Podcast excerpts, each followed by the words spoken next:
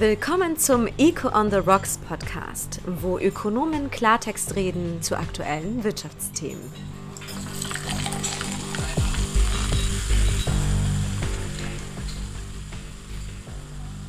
Guten Abend, Veronika. Schön, dich wieder in unserer Runde begrüßen zu können. Hallo, Michael. Geht's dir gut? Danke, tipptopp. Wunderbar. Peter, dir geht's auch gut? Guten Abend. Selbstverständlich. Sehr gut. Und hallo Marco, schön, dass du auch mal wieder dabei bist. Ja, danke, dass ich dabei sein darf. Und herzliche Grüße auch an unsere Zuhörerinnen und Zuhörer von Echo on the Rocks und heute mit Veronika Weiser, Ökonomin bei der UBS, Peter Fischer, Chefökonom NZZ, Marco Salvi, Senior Fellow und Forschungsleiter beim Think Tank Avenir Swiss und meine Person Michael Gramm, Chefökonom Deloitte Schweiz.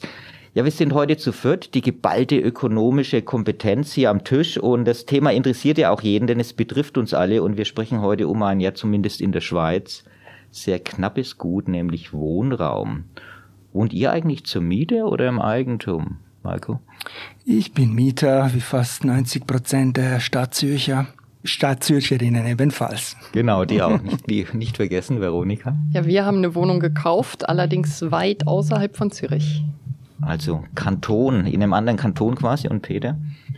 Ich bin Mieter eines Einfamilienhauses im schönen Wetzikon. Okay, und ich bin auch Mieter schon meines ja, gesamten Lebens über, muss ich sagen, weil ich bin auch ein Fan der Flexibilität und das hat man natürlich mit dem Mieten. Ich bin auch viel umgezogen, aber hat natürlich auch Nachteile. Das werden wir sicherlich auch gleich noch besprechen. Aber bevor wir loslegen, traditionell ja immer mit einem Getränk. Und Peter, ich habe schon große Augen gemacht, was du hier heute äh, mitgebracht hast. Erzähl doch mal. Tja, unser Thema ist ja, was wäre, wenn der Wohnraum günstiger wäre, aber leider ist er nicht günstiger. Ich wollte einen Champagner mitbringen, kann ich mir kaum leisten. Kommt dazu, dass ich mir vorgenommen habe, im Februar mal nichts zu trinken. Deswegen habe ich einen alkoholfreien Champagner mitgebracht. Sehr gut. Trocken. Zum Wohl. Zum Wohl. Zum Wohl.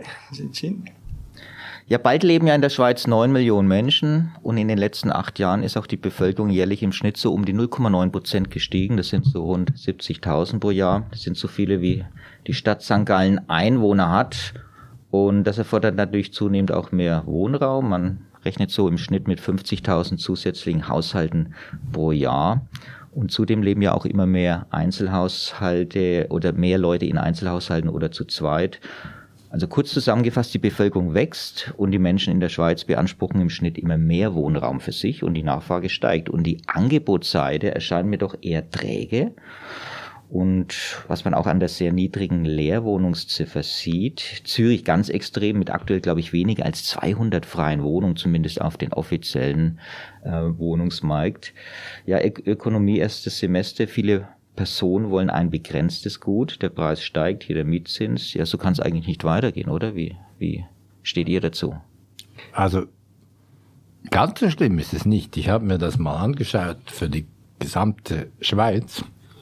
Und äh, ja, die Bevölkerung hatte, wie du sagst, 70.000 oder so, um in der letzten Zeit so zwischen 0,5 und etwas mehr als einem Prozent pro Jahr ähm, zugenommen. Aber der Wohnungsbestand hat im Schnitt auch über ein Prozent äh, zugelegt. Das heißt, wir haben tatsächlich für die gesamte Schweiz ein, ein durchaus elastisches Angebot an Wohnraum. Äh, das Interessante ist nur, dass offensichtlich unsere Ansprüche noch stärker zugenommen haben und deswegen die, die Nachfrage nach mehr Wohnraum, größeren Wohnungen etc. so stark zugenommen hat, dass offensichtlich das Angebot nicht ganz mit der Nachfrage Schritt halten konnte. Deswegen sind die, die Preise von Eigentumswohnungen beispielsweise sind tatsächlich stärker gestiegen als, als äh, das Wirtschaftswachstum deutlich in den letzten Jahren. Aber nicht die Mieten. Also liegt es denn auch an der Lage vielleicht ein bisschen? Wo genau? Sicherlich Lage, aber es ist auch ein Wohlstandsphänomen. Also wir beanspruchen eben mehr Wohnraum und solange wir immer mehr Wohnraum beanspruchen und solange nicht noch mehr gebaut wird, ähm, glaube ich, wird es so weitergehen. Also ich sehe jetzt nicht ein, eine Notwendigkeit oder eine ökonomische, eine ökonomische Begründung, warum das stoppen müsste. Ob das gut ist, ist eine ganz andere Frage. Also insbesondere natürlich, wenn bestimmte soziale Gruppen, Familien beispielsweise verdrängt werden aus bestimmten Bereichen, dann äh, kann es schon zu sozialen Spannungen führen. Das müssen wir schon berücksichtigen, aber ähm, aufhören, da sehe ich jetzt nicht unbedingt die Anzeichen, dass es aufhören müsste. Allenfalls mit der Alterung, je nachdem, wie das sich entwickelt. Aber wenn wir schauen, wie viel die Haushalte zahlen im Prozent des Einkommens für die Mieten, hm. da, diese Zahl ist praktisch konstant seit 1920. Ah, also es ist immer ungefähr zwischen 15 und 18 Prozent des Bruttoeinkommens. Und ja, manchmal ein bisschen mehr. Das heißt, äh, wenn, wenn die Heizungskosten steigen und ein bisschen weniger, wenn es eine Wirtschaftskrise gibt. Aber diese Zahl ist außerordentlich stabil. Also die Löhne sind quasi genauso stark gestiegen wie die Mieten und daher bleibt der Anteil genau. gleich. Äh, Wobei eben, die Mieten sind gar nicht so stark gestiegen. Weil die Löhne auch nicht so stark gestiegen sind real, oder? und natürlich kann man sagen, vielleicht kann sich nicht jeder seine Wünsche erfüllen und äh, mitten in Zürich am Hauptbahnhof in einem Penthouse leben oder so. Aber es gibt ja auch kein Grundrecht darauf. Mhm, absolut. Ähm, Peter, du hattest noch Alterung angesprochen, dass das das Ganze ein bisschen entlasten könnte. Also tatsächlich, wenn wir die Situation in Deutschland, auch in äh, Japan beispielsweise anschauen, dann sehen wir, dass die älteren Generationen eher noch mehr Wohnraum einnehmen. Das mhm. heißt, eine Rentnerin beansprucht in der Regel dreieinhalb, vier Zimmer sogar.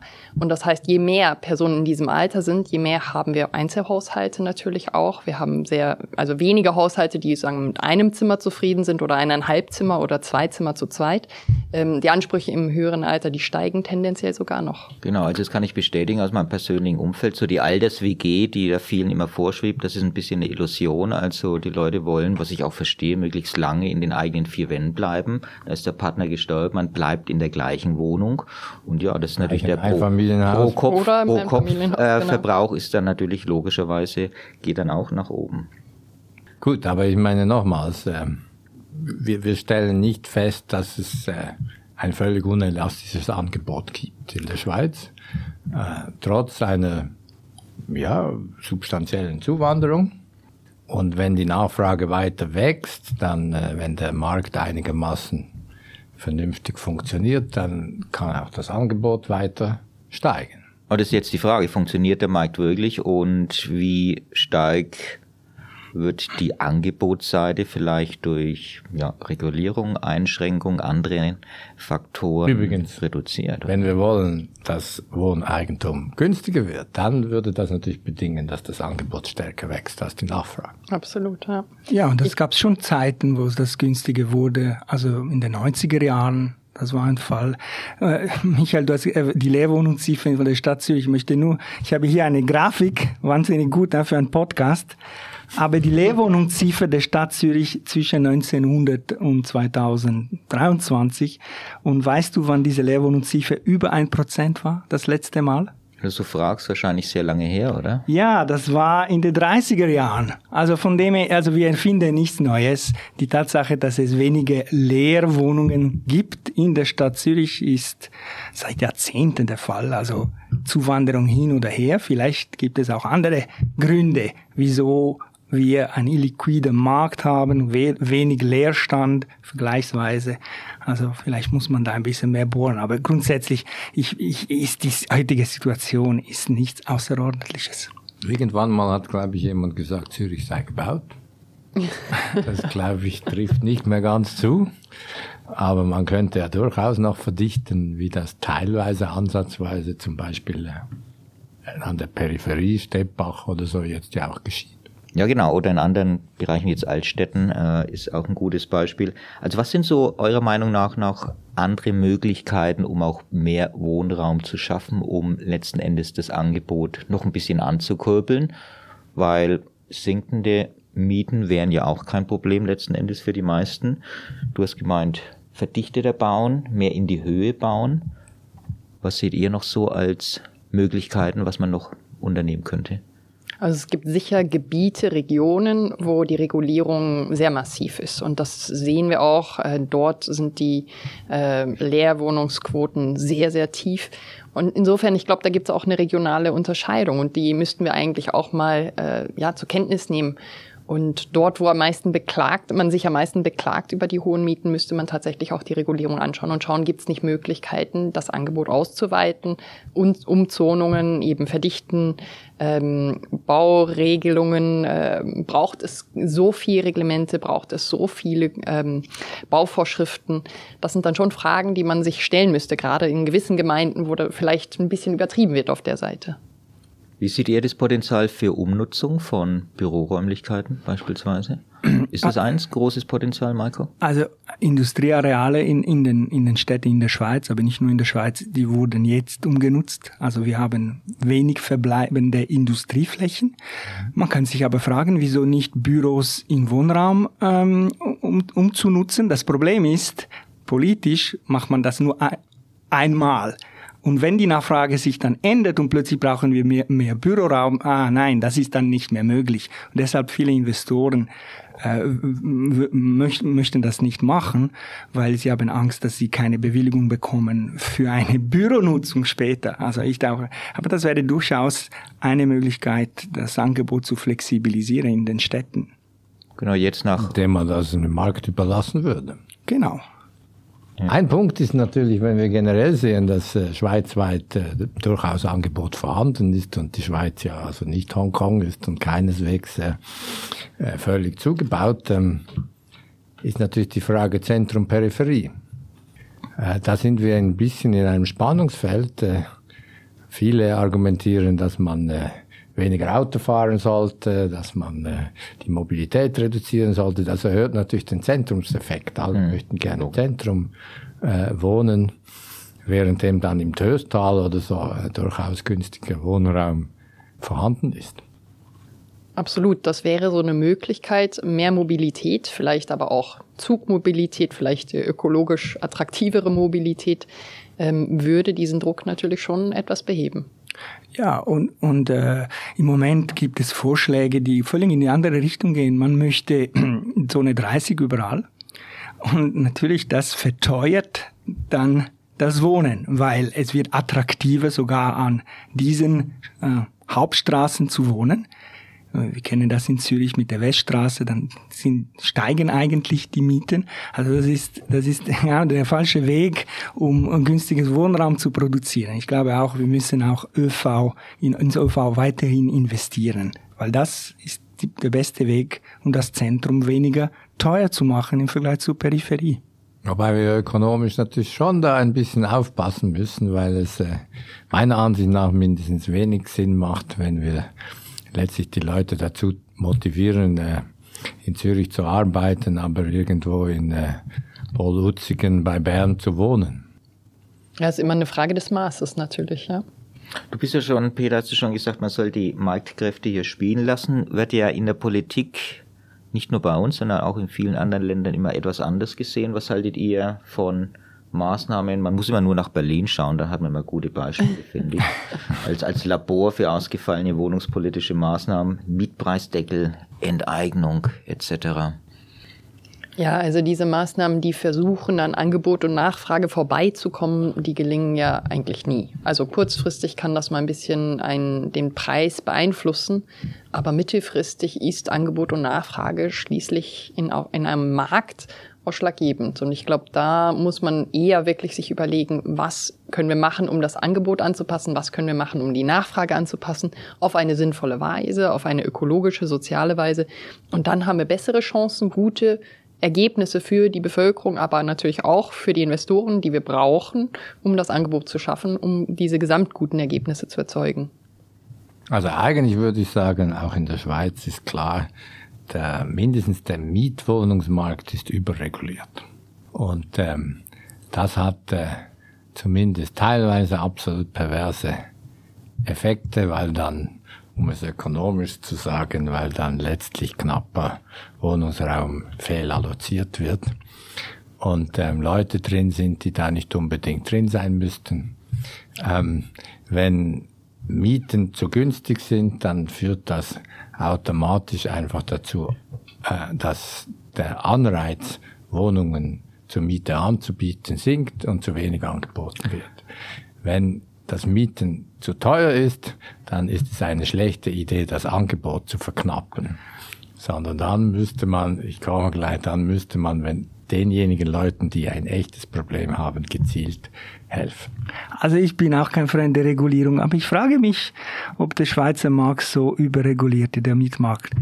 Äh, überregulierte Mietmärkte kennen wir da, wo es keine Mieten gibt, Mietwohnungen gibt. Also in der Schweiz haben wir den höchsten Anteil an Mietwohnungen praktisch in der ganzen OECD. Aber das heißt, sind dass die Mieten nicht frei. Ja, ja, aber das heißt, dass unsere Regulierung vielleicht nicht so dumm ist, weil sonst würden die Investoren schon längst, hätten schon längst aufgegeben, in Mietwohnungen zu investieren und hätten äh, Eigentum gebaut. Ne?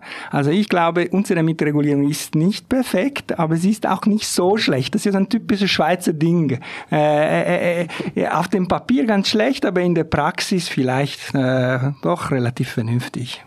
Wir haben zumindest Fehlanreize zwischen Altbau, Bestandeswohnungen, die seit langem reguliert sind, und Neubauten. Das führt tendenziell dazu, dass alt, meiner Ansicht nach, dass alte Wohnungen, die, die sind zu günstig und neue dann etwas zu teuer. Ja, aber es ist eine Glättung und äh, es äh, verhindert große Veränderungen, äh, die dann soziale Unruhe äh, bewirken würden. Also ja, ich sehe ich sehe deinen Punkt, teile es.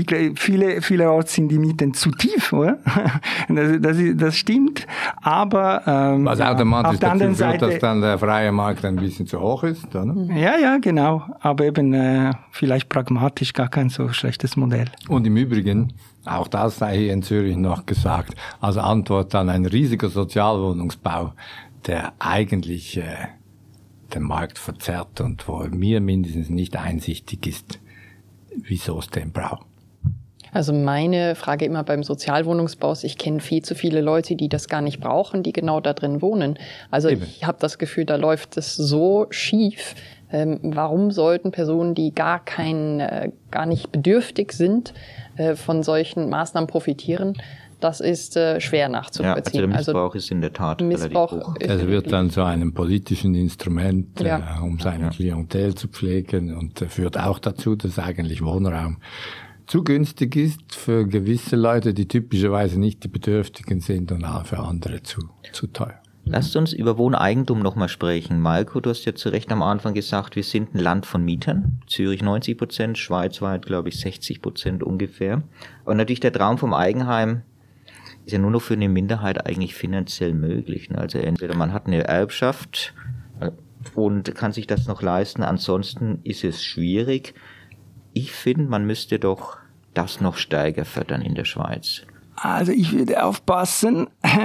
Ich meine, klar, Eigentum ist teuer in der Schweiz, aber Mieten ist auch teuer.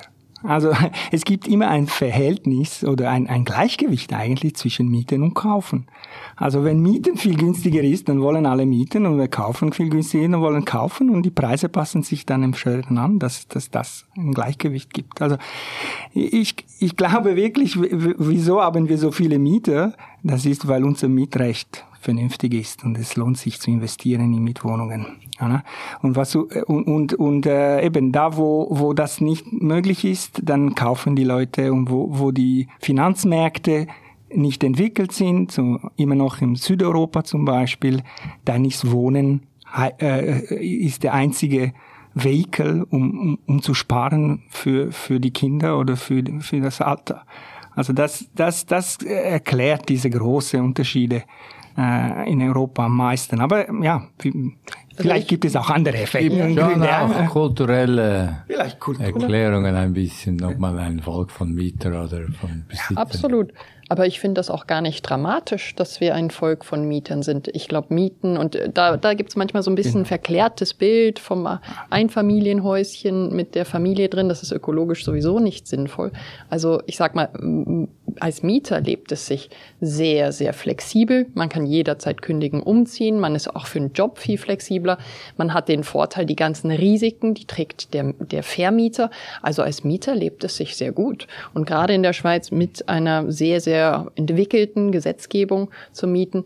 Ähm, ich glaube, wir hätten eben nicht diese hohe Mietquote. Du hattest vor allen Dingen, Marco, gesprochen über die Investoren, die das Mieten anbieten, aber es sind mhm. auch die Mieter, die natürlich das Mieten nachfragen. Mhm. Und ich glaube, das ist, zeigt eigentlich, dieser Mietmarkt funktioniert relativ gut. Also ich, ich sehe da noch einen heiklen Punkt, weil äh, Okay, natürlich Mieten und äh, Besitzen äh, ist bis zu einem gewissen Grad ein Substitut und ähm, äh, in einem funktionierenden Markt. Aber in den letzten Jahren haben die Preise der, des Wohneigentums, äh, wie gesagt, Jahr für Jahr zugenommen, so dass mindestens ich der Ansicht bin, dass äh, die meisten Hausbesitzer, die äh, Buy to Let, also die etwas kaufen, um zu vermieten, davon ausgehen, dass ein Teil der Rendite künftige Wertsteigerungen sind. Das heißt, um zurück zu unserer Frage zu kommen, was wäre, wenn Wohnraum günstiger würde, dann hätten die ein echtes Problem, weil nämlich die Miete alleine in vielen solchen Häusern ähm, zumindest die Kosten des Kapitals plus der ab notwendigen Abschreibungen für Erneuerungsinvestitionen äh, kaum noch decken. Rückblickend hat es aber funktioniert. Also rückblickend mit den Preissteigerungen hat es funktioniert. Mit den Preissteigerungen hat es sehr gut funktioniert, ja, aber wenn sich ja, das nun mal kehren würde, jetzt genau. ist die Frage, wenn wir also erfolgreich sind in der Angebotserweiterung äh, und der Markt mal drehen würde, dann glaube ich, hätten echt die Leute, die äh, auf Eigentum äh, gesetzt haben, äh, eine schlechte Rendite. Ja. Und im Übrigen deswegen auch äh, also Eigentum als einzige Investition äh, ist durchaus ein, ein Risiko, das sich eben nicht streuen lässt und damit nicht zwingend die beste Investition. Absolut. Riesiges Klumpenrisiko natürlich, äh, Standortrisiko. Leverage. dazu. Ja, Leverage, äh, Flugschneisen, die sich ändern können. Also da kommt vieles zusammen. Vielleicht noch einen anderen Punkt. Ist, ist Bau nicht generell bei uns zu teuer auch? Also treibt es nicht auch die Preise? Ich meine, Bauen in der Schweiz ist teuer, das ist schon so. Aber was mir extrem auffällt, ist, dass die Baupreise doch sehr, sehr unterschiedlich sind, je nach Region. Das heißt, da, das sind dann nicht reine Baupreise. Das ist nicht, dass die Dreifachverglasung, äh, ich sag mal, im Glarus äh, nur ein Fünftel von dem kostet wie in Zürich, sondern das sind dann auch, ähm, ja, da wird einfach die Bereitschaft, höhere Preise zu zahlen, die wird äh, ausgenützt und natürlich dann steigt auch der Preis der Dreifachverglasung. Und äh, da finde ich, muss man ein bisschen kritisch hinterfragen, sind das wirklich die Baupreise oder ist das, das die Nachfrage, die sehr groß ist und äh, dadurch, ja, kann das Bauen durchaus teuer sein und die Renditen dürfen entsprechend hoch sein. Also klingt nach mehr Kontrolle, die wir hier brauchen, um. Nein, das ist Angebot und Nachfrage. Mehr Wettbewerb, Wettbewerb, ja. Wir haben noch gar nicht über das Thema vielleicht zum Abschluss Innovation gesprochen. Also kann uns da oder neue Formen von Wohnen. Mhm. Also ich bin ja, ich, ich pflege einen minimalistischen Lebensstil und ich finde Tiny Houses ein sehr interessantes Konzept, wo ich wirklich auf relativ kleinem Wohnraum auch leben könnte kann uns da noch. Äh, da bist du ist, definitiv ja? nicht repräsentativ für den Durchschnittsschweizer. Nee, aber vielleicht bin ich hier Leading Edge und äh, die meisten folgen dann. In deinem also, Tiny House, Leading Edge. Also genau. Ich glaube, es sind ungefähr 15 Prozent der Bevölkerung, die äh, also durchaus äh, sich aufs Einfache besinnen möchten. Also nicht ein unerheblicher Bestand. Aber das ist schon ein Trend, den ich ja, feststelle. Also wahrscheinlich also, nicht bald die Mehrheit, aber das könnte doch auch ein bisschen Entspannung an der Front bringen, oder nicht? Und nicht nur Tiny Houses. Wir haben natürlich jetzt die Situation, dass viele Wohnungen, Einzimmerwohnungen gebaut werden mit äh, sehr effektiver Raumnutzung. Das ist sehr beliebt und natürlich auch, weil die Kosten massiv sinken dadurch. Ähm, aber auch innovativ finde ich und, und spannend als Konzept sind die Generationenhäuser. Ich glaube, es werden ja nicht nur, es wird nicht nur die Frage gestellt, wie viel kostet das Wohnen, sondern auch, wie pflegen wir die älteren Generationen? Wie schauen wir, dass die Familien arbeiten gehen können? Und da, ja, glaube ich schon, dass das Konzept der Generationenhäuser ganz spannend sein wird und äh, wir zunehmend, vielleicht nicht in den nächsten zehn Jahren, aber in den nächsten 20 Jahren, wenn dann die Babyboomer langsam ins Pflegealter kommen, da wird äh, Bedarf sein an anderen Lösungen, auch für unterschiedliche Generationen. Das, glaube ich, ist eine ganz große Herausforderung, der demografische Wandel und was das dann bedeutet fürs Zusammenleben etc. Mhm. Also auch andere Wohnformen, die dann nötig sind. Aber die Wohnformen, die wir haben, die sind schon wahnsinnig flexibel. Ich meine, die typische Wohnung ist eine dreieinhalb Zimmer Wohnung in der Schweiz. Oder? Das war auch die typische Wohnung rund 1900. Also es ist nicht, dass, dass wir eine wahnsinnige Veränderungen haben, in, in, in, nicht vergleichbar mit, mit anderen Produkten, oder? So denken wir an Technologie und so weiter. Also die klassische der, Wohnung ist verdammt flexibel, immer noch. Aber deswegen habe ich da vorher gesagt, da bist du nicht repräsentativ. Der, die Wohnfläche pro Kopf hat zugenommen. Ja, gut genommen, weil es gibt weniger Leute pro Wohnung, aber die Wohnung als mhm. solche, die Form, äh, hat sich erstaunlich wenig geändert. Ein, paar, ein bisschen die Grundrisse, viel äh, so Haustechnik, ja, das, das ist klar, aber die Form, also wir können locker in einer Wohnung von 1870 wohnen, ne? Na, uns nicht Vielleicht würde ich noch ein bisschen Ort. umbauen, wenn es noch nicht umgebaut wurde. Das sind dann häufig dann auch die gesellschaftlichen, gesellschaftlichen Änderungen, die man natürlich gesehen hat. Keine Großfamilien mehr im traditionellen Sinn, viel mehr Scheidungen und dadurch natürlich äh, äh, verstärkt äh, zusätzliche Haushalte, die das Ganze natürlich prägen. Aber was ich trotzdem noch sagen will, wenn wir uns fragen, was wäre, wenn der, das Eigentum günstiger würde. Sicher gibt es Leute, für die das Wohneigentum ähm, oder die Kosten des Wohneigentums schon ein Problem sind. Und mhm. äh, sicher wäre es gut, wenn es da Flexibilität gibt und, ähm, und wir da marktgerechte Lösungen haben. Ich will nicht sagen, dass das überhaupt kein, kein Problem ist. Ich, ich glaube nur, es, es gibt durchaus Möglichkeiten. Der Markt ist elastisch, man muss ihn nur auch machen lassen und dort, wo, wo das Ergebnis zu teuer ist, muss man halt dann mit direkten äh, Transfers unterstützen. Ist doch ein schönes Schlusswort und wenn die Wohnkosten runtergingen, hätten wir wieder mehr finanzielle Mittel, um einen echten Champagner beim nächsten Mal wieder. Das nächste Mal bringe ich ihn mit. Bringst du wieder einen mit. In dem Sinne, schön, dass ihr da wart. Nochmal zum Wohl. Zum Wohl. Zum Wohl. Und auch an unsere Zuhörer und Zuhörerinnen vielen Dank fürs dabei sein und bis zum nächsten Mal.